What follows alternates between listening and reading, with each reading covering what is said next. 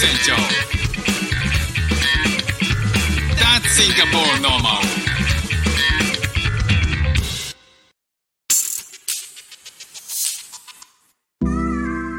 どうも副船長です。シンガポールで4歳と5歳の息子の子育てをしている主婦です。このチャンネルは子育ての話や英語学習の話海外生活で面白いと感じた日本との文化や価値観の違いそこから改めて感じた日本のすごいところなんかをお話ししております。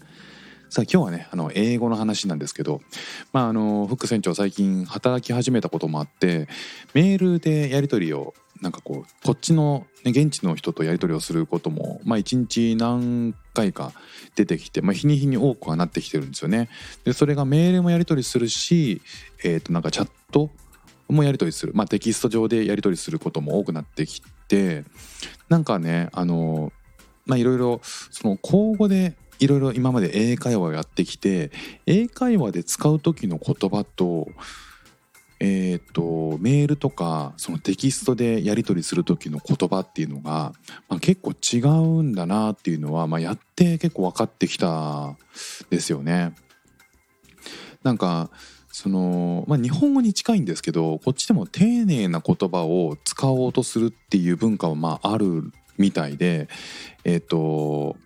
なんか誰かに頼み事したい時とかに「can you」っていうのを使うんですよね。でまあそれは一番簡単だし、えー、僕もよく使う、まあ、すごくシンプルで、まあ、簡単に頼み事ができるっていう意味では、えー、一番よく使うことなんですけど、まあ、それをねもうちょっと丁寧に表現すると「く」「くじゅう」とかえー、かさらに過去形にすることによっててその相手との関係がさらにこうこちら側がへりくだって、えー、うや相手を敬うような言い方になったりとか「can you」に、えー、can you please っていうのを使うことで、えー、さらにこう丁寧になったりとかするとあと kindly とかね、えー、そういうことを使うんですけどまあその please も kindly も could you も口語ではなかなか使わないっていうことはあって、まあ、そういうところの、えー、言葉で喋る時に作る文章とメール上ではまあ結構あの基本的な構造とか一緒ですよ。いや言いたいこととかは一緒なんですけどなんか頭に持ってくる言葉とか結構違うんだなっていうのを、えー、最近勉強してます。でそれ辺はなんかこう英語でメールをやり取りする時にどういうふうに書くかみたいなのをネットで検索しながら少しずつそのルールみたいなものを、えー、あこういうふうにやるんだなっていうのを理解しながらやってるって感じなんですよね。例えばそのえーと、冒頭の書き出しで日本だったら「その〇〇様」ってフック船長様っていうふうにまあ、様付けにしていつもお世話になっております〇〇〇〇の〇〇でございますみたいなで、えー、と最後はどうぞよろしくお願いしますみたいな書き方をするじゃないですか。でその辺は英語だとえー、Dear とかっていう風に言ったりするんですよね。まあ丁寧だと Dear 〇〇で、えー、本文が本文っていうかえー、えー、とその言いたいことが来て、まあ、本題が入って最後は「 Dear できたらなんか best regards とか regards とかっていう「よろしくお願いします」って意味ならしいんですけどそういうものをつけるっていう、まあ、その Dear と regards がサンドイッチになるっていうこととかあとは、えー、もうそフランクに行くなら「 Hiまるっていうことでもう「どうもまるさん」っていう意味になるんでもう「 Hi 」っていうことと一番最後の本題の一番最後が「あ Thank you 」で返す「 Thank you 」で終わるそのサンドイッチっていうセットになるとかね。あとはなんかこう宛名がわからない相手がの名前がわからないまるまる担当者みたいなことの場合はなんか「えー、サー・エン・マダム」みたいないう書き方をしたり「グリーディングス」っていう皆様みたいなえー、書き方をしたりとかするっていうなんかいろんなねルールがあるので、まあ、そのテンプレートを、えー、ある程度覚えたらあとはなんかその書き方を、えー、こう関係性によって、えー、取引先の相手と、えー、あんま発注受注の関係みたいなものが、えーそのへりくだり方みたいなものに関係してくるようなのでその辺をね勉強し、えーその辺をなんか実践でやり取りしながら、えー使い分けたりとかっていうことでいろいろやっている今日この頃ですね。だからこうただその辺でなんかこうえこんな言葉使うんだって思ったのはなんかこう「了解しました」とかって日本語だとよく使うじゃないですか。でそれって、えーシンプルに言うと「I understand」でいいいいんですよね。なんですけどなんかこっちの人はよくたまに使うのが「note」っていう「noted」っていう文章を使う言葉使うんですよ。 note note ってあの鉛筆で何か書く紙のノートですよね。N-O-T-E ノートに過去形で noted。でこれはなんかどうやら了解しましたって意味らしいんですよ。もう全然それ分かんなくて noted ってなんだって思ってで検索してもね noted 出てこないんですよね。 noted の意味っていうのはなんか書き取りましたとか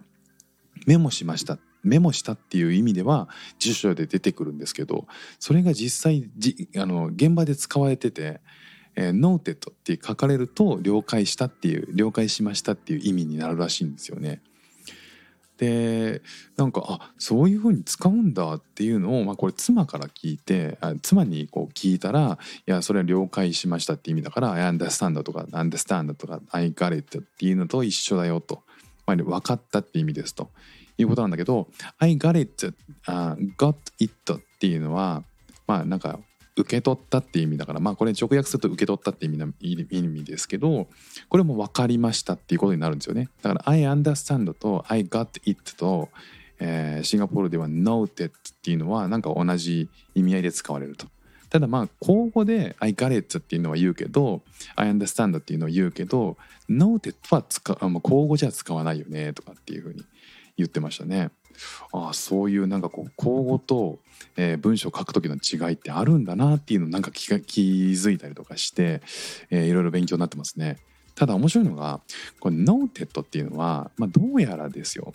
えーシンガポールというかこう中華圏特有の言葉らしいですね。これがそのえっ、と了解の了って中国語だと「を了」ってなんか書いて私私は了解するっていう意味で、えー、了っていうのがなんかノーノートに近いことだからなんかその中国語を英語に変えて、えー伝える時にノートっていう風に言ってるんじゃないかっていうことを言ってましたね妻が。でそれ考えると確かにそういうことなのかもしれないなというふうに思ってて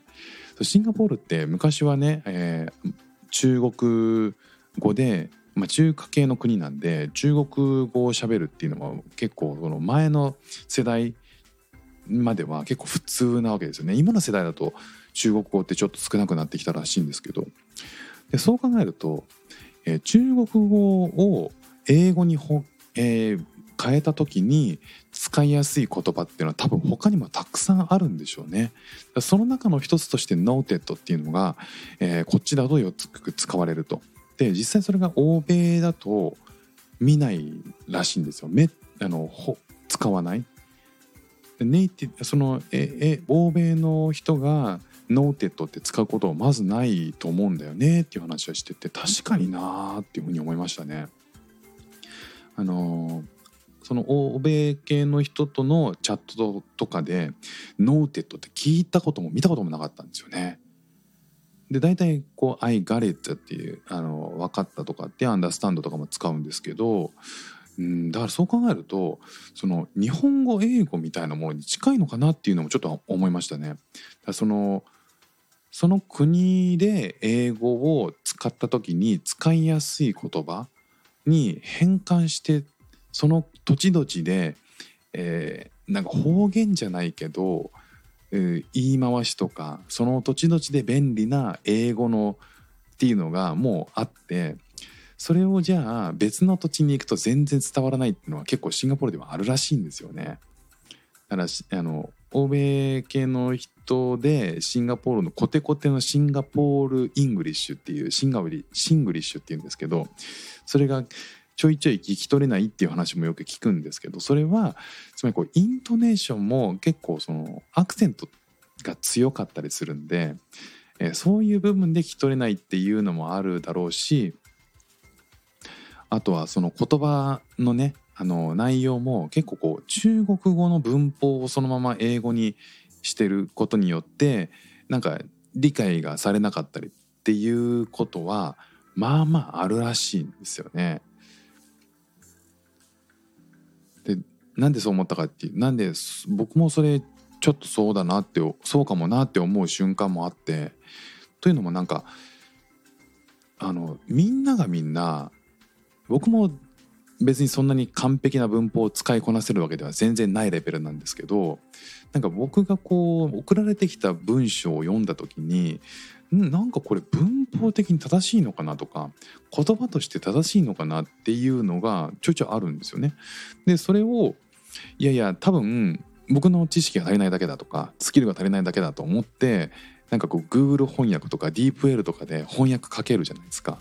でそうするとやっぱりめちゃくちゃな日本語なんですよね。っていうことはその文法がやっぱりおかしいんだなと。でそんな話をこういうこともあるんだよねっていう話を妻にしたら「いや全然あると思うよ」なんか英語っていうのを喋っているけどなんか必ずしもそれが正しい英語でみんながみんな、えー完璧に使いこなせてるわけじゃなくてそこはうんなんかこう日本語もあの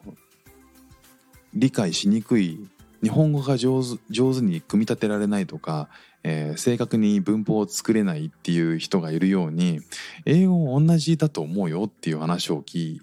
言ってたんですよ。であやっぱそうなんだなとか思うとねあの文法が多少めちゃくちゃでももっともっと勇気を出してどんどん積極的に喋るっていうことが第一歩というかねあの英語を勉強する人間にとっては、まあ、大事なことだなって改めて気づかされましたし勇気が持てるっていうね、まあ、そんな経験を最近してます。まあ、そのねあの口語とメールで、えーいろいろ違うんだとか、えーそういうこともね英語を使っていくと実際に使っていくと結構分かっていくことも多かったりとかしてうん。いろいろ奥が深いんだなっていうのをね最近感じててまだまだ、えーあそうそうそう。でそうやっていろいろなんか実践で使い始めていくとフック船長いよいよ単語力プアーすぎるなっていうことをちょっと最近感じ始めて単語勉強し始めたりとかしてます。いやもうなんか行ったり来たりですね。なんかちょっと話せるようになってきたかなと思ったらやっぱりなんかいまいち、えー単語をなんかこういろいろ表現できてないなとか相手が言ってることの単語が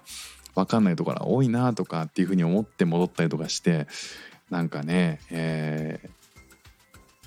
こう一筋縄ではいかないというかね。で改めて思うのは中学高校でもっとちゃんと勉強してよかったなっていう。なんかデュオ3.0っていう、えー単語帳をですね日本に帰った時に買って持ってきたんですけどそれ見ててもね結構知らない単語多いんですよね。でそれ妻にね話したら言われましたなんかもう中学高校でもうちょっと多分ちゃんと勉強しといたらあの記憶あるんだろうけどでも実際に、えー使ってないとやっぱりこう中学へ、えー受験でそこそこあのいい点取れたりとかしてもやっぱりその先に使わないとどうしてもやっぱ忘れちゃうよねっていうことを、えーまあ半分慰めで 言ってくれてましたね。だからこれからねあのさらに英語力を鍛えるには今は、まあ、実践でやるのとさらに単語を覚えなきゃなっていう感じで、えー頑張ってる今日この頃です。今日はね英語の話になりましたけれどもまたなんかこういろいろ気づいたこととかあったら英語学習者として、えーまたみんなにお話ししたいなと思います。ということで今日も聞いていただきましてありがとうございました。フック船長でした。じゃあまたね。